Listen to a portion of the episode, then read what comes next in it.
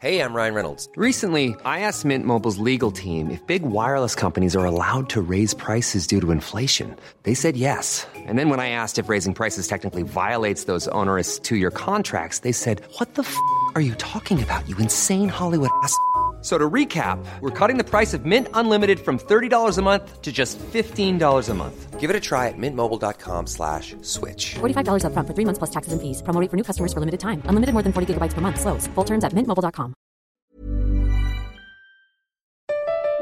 Comment contribuer à un monde de demain plus durable? La saison 2 du podcast Créateur d'impact va chercher les réponses en immersion au plus près des bénévoles, dirigeants d'associations ou bénéficiaires.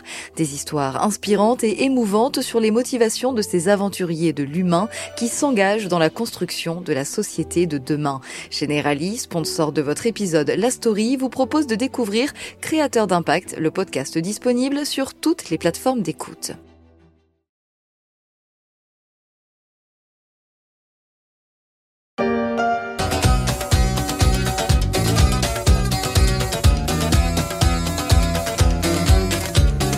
Le surnomme le Raspoutine de Poutine. Vladislav Surkov est un homme secret qui a gravité pendant 20 ans dans le sillage du président russe.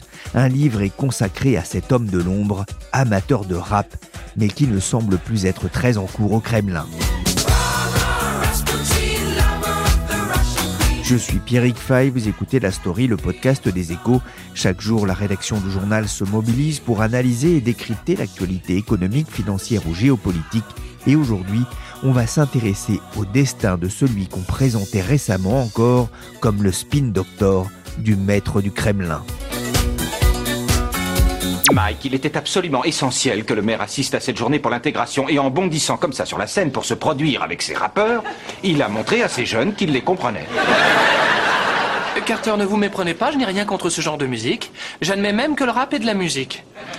Mais que ce soit du rap, de la country ou de la variété internationale, le maire ne devrait pas chanter une chanson intitulée Yo la pute.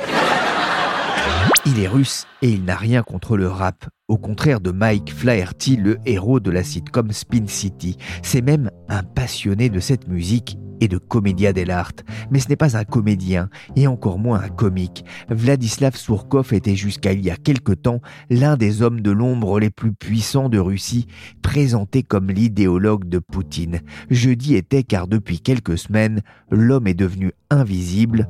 Pour quelle raison Difficile à dire, tant la transparence n'est pas le point fort des autorités russes. Mais si l'on en parle, c'est parce qu'un roman lui est consacré il vient de sortir chez Gallimard, il s'appelle Le Mage du Kremlin. Bonjour Pierre de Gasquet. Bonjour Pierrick. Vous êtes grand reporter aux échos et vous consacrez un long article pour les échos week-end à Vladislav Surkov après la publication d'un livre enquête de Giuliano da Empoli. On va en reparler. Mais Pierre d'abord, d'où vient Vladislav Surkov? Alors en fait, euh, Vladislav Surkov euh, présente pas mal de zones d'ombre. Il vient de Tchétchénie, on le sait, euh, il a des origines tchétchènes, mais on ne connaît pas exactement sa date de naissance. On ne sait pas s'il a 56 ou 57 ans exactement. Certains disent qu'il est né en Russie, d'autres en Tchétchénie. Il est très rapidement garde du corps du mania Michael Khodorkovsky, qui, comme on le sait plus tard, tombera en disgrâce et ira même euh, en prison euh, sous Poutine. Il a travaillé comme garde du corps à ses côtés au départ. Ensuite, euh, il devient son porte-parole et il rejoint une banque, Alpha Bank aussi.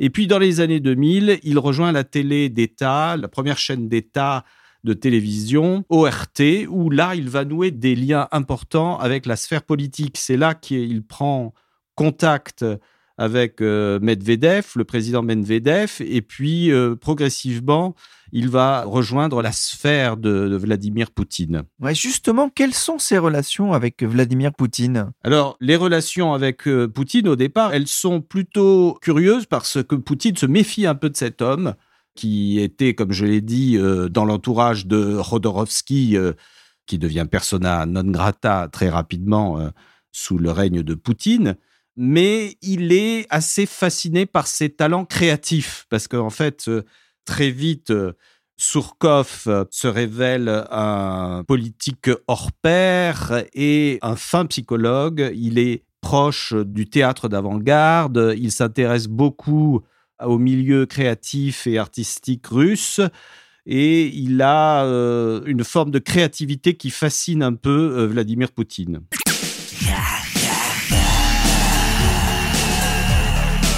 Insourkov est passé par une école d'art, mais il a aussi écrit euh, des chansons pour un groupe de rock gothique, Agatha Christie, un groupe russe hein, qu'on entend ici. C'est un personnage étrange, vous parlez même d'un personnage de roman. Oui, absolument, parce que, comme je vous le disais, donc il a de multiples cordes à son arc. Et très rapidement, euh, on s'aperçoit qu'il s'intéresse à diverses sphères, notamment le théâtre, la commedia dell'arte, par exemple, le rap, le jazz. Il a une multitude d'intérêts. Il est très proche, euh, par exemple, de certains metteurs en scène, euh, y compris d'ailleurs Kirill Serebrennikov, qui sera à Cannes cette année et qui est évidemment devenu un opposant, un virulent opposant de Poutine mais disons qu'il capte toutes ces énergies euh, de l'avant-garde russe pendant euh, une dizaine d'années avant de se mettre au service de, Vladimir Poutine, dont il va devenir l'idéologue.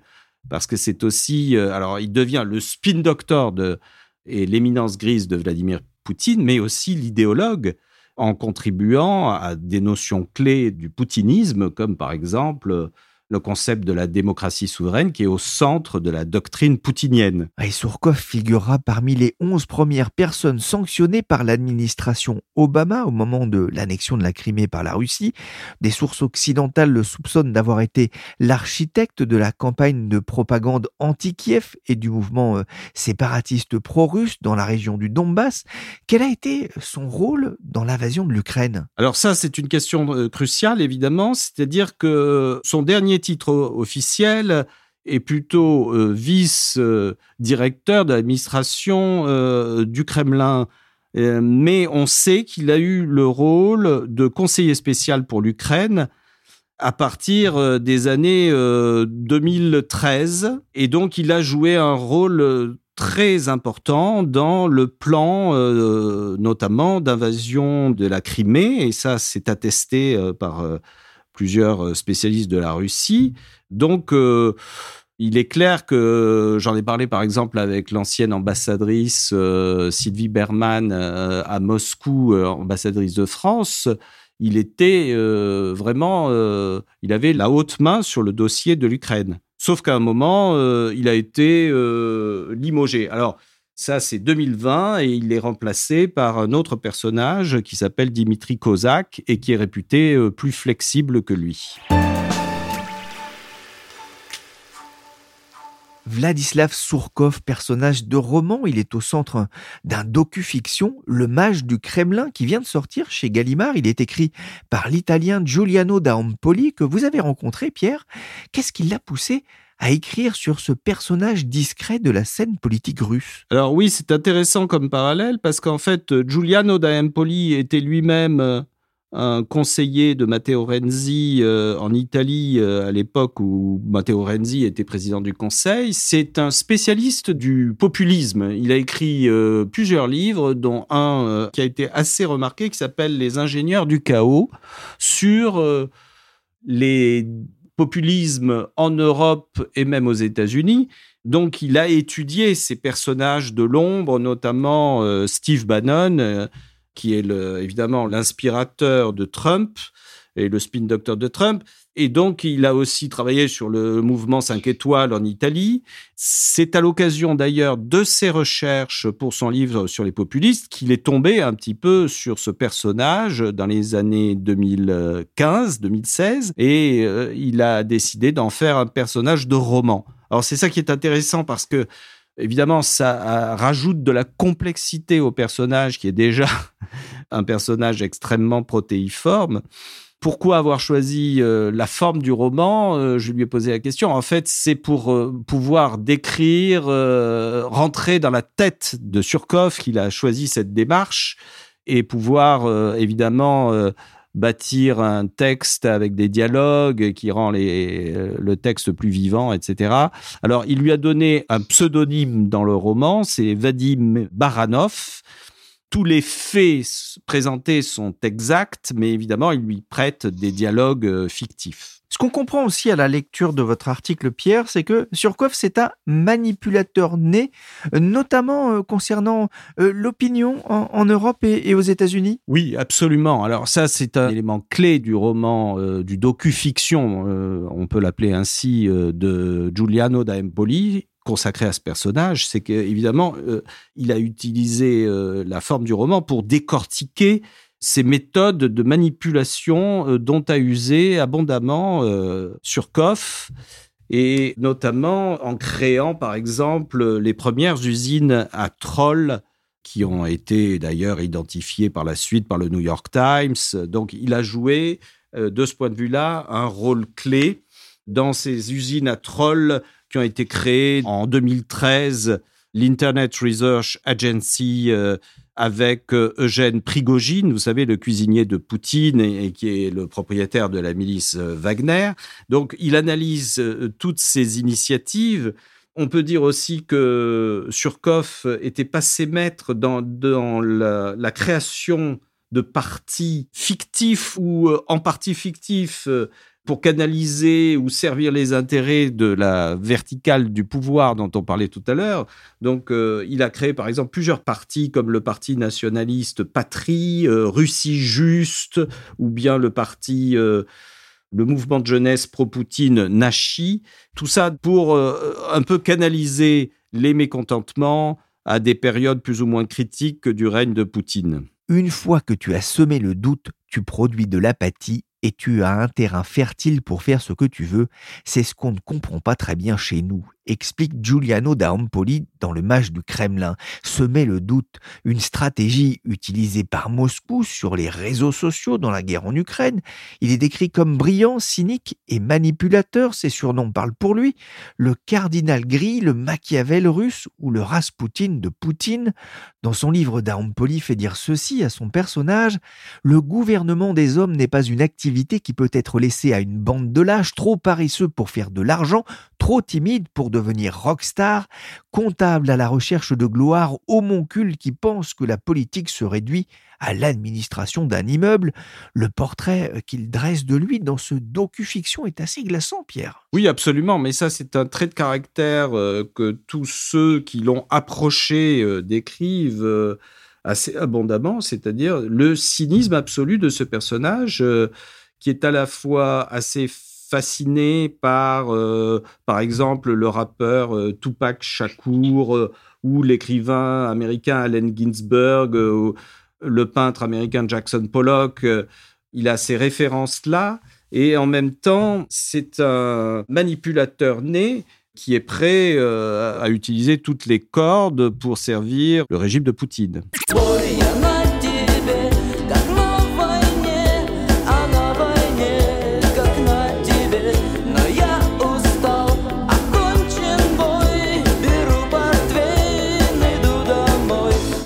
Vladislav Surkov, ancien vice-président du gouvernement russe, n'a plus de fonction officielle depuis 2013. Il a quitté son poste de conseiller d'éminence grise en février 2020. Il ne semble plus très en cours auprès de Poutine. Pour quelle raison? Alors, ça fait partie euh, du mystère du personnage, c'est-à-dire qu'à la fois, euh, il est considéré comme un faucon, il appartient au camp des faucons. C'est lui qui a préparé les soulèvements euh, dans l'est de l'Ukraine, donc il a joué un rôle clé dans l'annexion de la Crimée. Mais depuis euh, février 2020, il s'est retiré de l'entourage de Poutine. Alors, limogeage ou démission, il y a une, ambiguïté qui subsiste, mais la plupart des observateurs penchent pour un limogeage. Ce qui est assez mystérieux, puisqu'en effet, euh, finalement, l'invasion de l'Ukraine euh, va dans son sens, d'une certaine manière mais on peut penser qu'il n'est plus en odeur de sainteté, qu'il a été un peu trop loin. C'est ce que certains analystes euh, laissent entendre. Et d'ailleurs, euh, comme vous le savez peut-être, euh, il y a quelques jours, le, 12 avril dernier, il y a eu des rumeurs d'arrestation de Surkoff. Donc, c'est un député de la Douma qui a publié ça sur Facebook en indiquant euh, qu'il était en résidence surveillée, placé en résidence surveillée, donc euh, sa disgrâce serait totale aujourd'hui. Cela n'a pas été confirmé officiellement, mais ça a été largement repris par euh, des médias britanniques, notamment, qui suivent de près son itinéraire.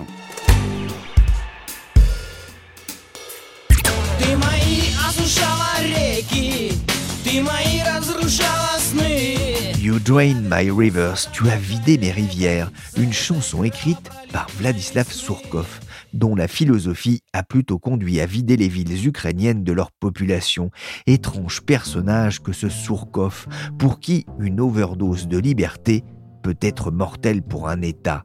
En furetant sur Internet pour m'imprégner du personnage, je suis tombé sur un article d'Anna Zielinska publié sur The Conversation et consacré à la propagande russe. Je l'ai contactée elle est maîtresse de conférences en philosophie à l'Université de Lorraine. Vladislav Surkov est un personnage tout à fait fascinant puisqu'il met en œuvre tout un ensemble d'outils intellectuels qui nous paraissent très intéressants et très fréquents, qui peuvent être utilisés dans le sens qui, a priori, pourrait paraître aussi émancipateur, mais il met en œuvre ces outils de façon complètement contre-productive. Donc, je l'ai rencontré pour la première fois dans le contexte d'un travail que je faisais sur le néolibéralisme, notamment le néolibéralisme aussi en Russie. Et M. Surkov faisait partie des gens qui contribuaient en réalité, par un travail philosophico-politique et rhétorique, évidemment. Il voulait apprivoiser, si vous voulez, apprivoiser cette notion de les démarches, les méthodes du néolibéralisme, de façon à ce que le russe n'ait pas de difficultés à l'accepter, à ce que cette façon de faire la politique et l'économie se présente comme une évidence. Et quand il a intégré le Kremlin, il se retrouve effectivement à côté d'un parfait inconnu, un certain Vladimir Poutine, un ancien KGBiste qui essaye d'occuper une petite place dans le monde politique russe. Et à la fin de cette ère de Yeltsin, Zhukov voit qu'il y a une opportunité qui s'ouvre, à savoir créer à partir de ces matériaux bruts, à savoir Poutine, créer quelque chose ou quelqu'un d'intéressant, de séduisant, qui va pouvoir proposer un modèle de la Russie différent que celui de Boris Yeltsin, qui était évidemment considéré comme représentant des élites occidentales corrompues. Et quel est le modèle prôné par Surkov? C'est un modèle donc qui rejette le libéralisme. C'est un modèle qui rejette aussi l'anthropologie qui va avec le libéralisme. Quelle est l'anthropologie du libéralisme politique? On peut être en désaccord avec le libéralisme économique, politique, etc., soit. Mais son anthropologie, initialement, c'était une conviction selon laquelle les individus, les personnes, si on les laisse faire, si on les laisse libres à faire ce qu'elles ont envie de faire, ces personnes vont se révéler dans ce qu'elles ont de meilleur. Il y a une espèce de foi en humain dans le libéralisme. Cette foi a été euh, inexistante aux yeux à la fois des Surkov et d'autres personnes en Russie à l'époque. Nous voyons aussi que chez certains populistes français, cette foi en humain est complètement inexistante aussi. Hein. Donc, il y a vraiment des parallèles idéologiques très très forts qu'on pourrait dresser ici. Mais revenons, revenons à cet autre modèle. Donc, le libéralisme présuppose la bonté des gens et le rejet du libéralisme, c'est la conviction selon laquelle les gens seront euh, dans une position meilleure s'ils sont guidés attentivement vers un but qui les dépasse. Ce but qui les dépasse, c'est un but qui va être un, destin national, un destin national qui fait que, par exemple, si vous mourrez pour la patrie, en un sens, c'est normal parce que ce n'est pas votre vie qui compte. C'est la vie de la patrie, de ce destin qui nous dépasse tous, euh, qui les dépasse tous, qui compte. Donc, effectivement, il s'agit de quelque chose euh, pourquoi Surkov a élaboré un terme ce terme, c'est la démocratie souveraine. Elle est souveraine parce que tout simplement, elle limite les possibilités de choix. Le choix pour Surkov, c'est une illusion. C'est une illusion occidentale, c'est une illusion euh, libérale. Donc, Surkov se voit comme quelqu'un qui est dans la position d'une certaine lucidité vis-à-vis de l'impossibilité de faire des vrais choix. Et si vous ne pouvez pas faire de choix, ben, laissez hein, votre leader de faire ce choix à votre place. Et on comprend que ce leader, hein, c'est Vladimir Poutine encore aujourd'hui. Ce qu'on comprend aussi, c'est que le mensonge, c'est vraiment un, outil euh, politique au, service de Poutine. Oui, le mensonge est un outil politique au service de Poutine, certes, mais le mensonge, ce n'est pas une nouveauté poutinienne en ce qui concerne la Russie. La Russie peut se vanter de l'un des plus grands mensonges dans l'histoire de l'humanité. Ce mensonge, c'est évidemment un faux incroyable, un écrit que nous connaissons aujourd'hui sous le titre des protocoles des sages de Sion. Ces protocoles ont été écrits de toutes pièces, inventés à partir d'un texte français d'ailleurs du milieu du 19e siècle par les services spéciaux des tsars à Paris. Et quel était l'objectif de ces protocoles des sages de Sion Vous vous rappelez, hein, la soi-disant histoire qui est derrière, c'est une rencontre de, de juifs qui complotent sur la manière dont ils vont diriger le monde. Donc, euh, pourquoi tsar ou pourquoi les services spéciaux du tsar avaient besoin dans ce début du XXe siècle d'un tel texte, de nouveau pour contrer le libéralisme? Puisque l'internationalisme, qui était aussi associé à certains intellectuels juifs de l'époque, l'internationalisme pour eux était une menace. L'internationalisme et le libéralisme étaient des menaces dont il fallait se défaire, quitte à faire le plus grand mensonge dans l'histoire de la propagande de notre espèce.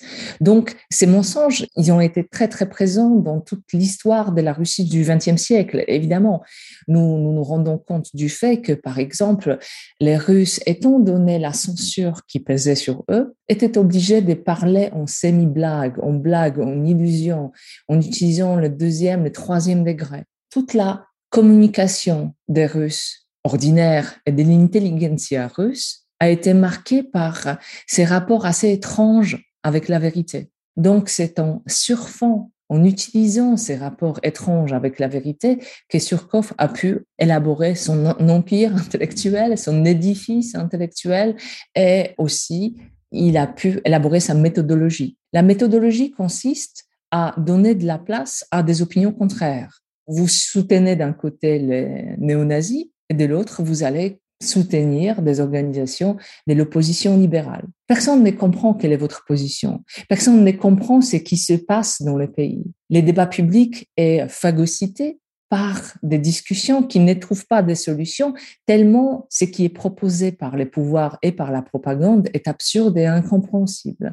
Les chaos et la confusion qui sont ainsi créés, c'est un terrain parfait sur lequel nous pouvons planter ce que nous souhaitons du point de vue de des choix idéologico-stratégiques et économiques. Qu'est-ce qu'il faut retenir de, sa mise à l'écart euh, par un président russe qui apparaît aujourd'hui de, plus en plus solitaire? Surkov a été mis en écart déjà en 2012, puisque ses ambitions ont été considérées comme euh, trop poussées par Poutine. Poutine avait peur de Surkov à un moment. Il a pu revenir grâce à la première invasion de l'Ukraine en 2014 qu'il préparait déjà à partir de 2013. Donc, Poutine en avait de nouveaux besoins. Il avait un certain rôle qu'il pouvait jouer et euh, il servait Poutine.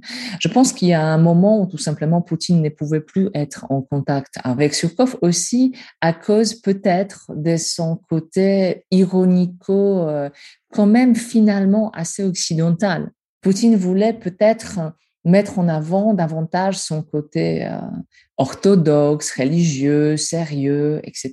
Donc, Surkov ne, ne convenait plus à cette image.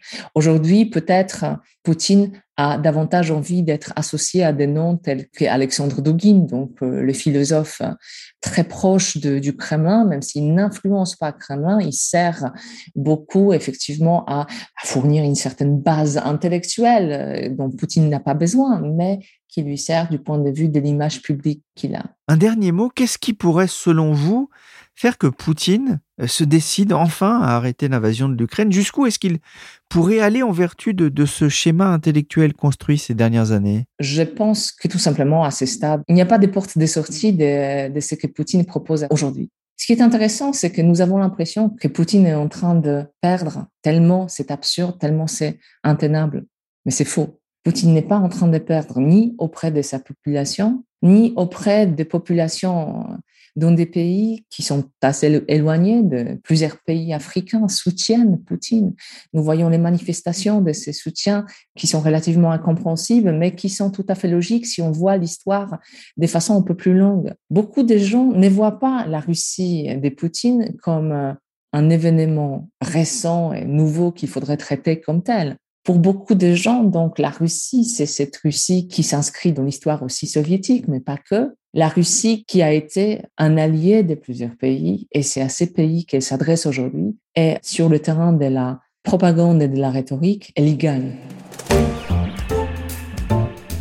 Merci Anna Zielinska, maîtresse de conférences en philosophie à l'Université de Lorraine, et merci Pierre de Gasquet, grand reporter aux échos, pour cette découverte du Mage du Kremlin, roman de Giuliano da Empoli, publié chez Gallimard. La story s'est terminée pour aujourd'hui. Cette émission a été réalisée par Willy Gann, chargé de production et d'édition Michel Varnet.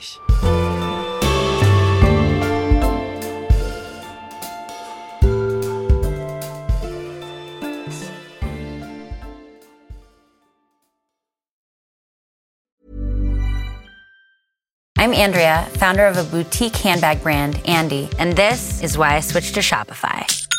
I tried three other platforms prior to Shopify, and I remember my breaking point was when I would try to make one little change and my entire site would go down. Shopify made it really easy for me to shift everything over and hit the ground running. I was able to migrate my products and all of my customer information over. Get a $1 per month trial period at shopify.com slash listen. Go to shopify.com slash listen to take your business to the next level today.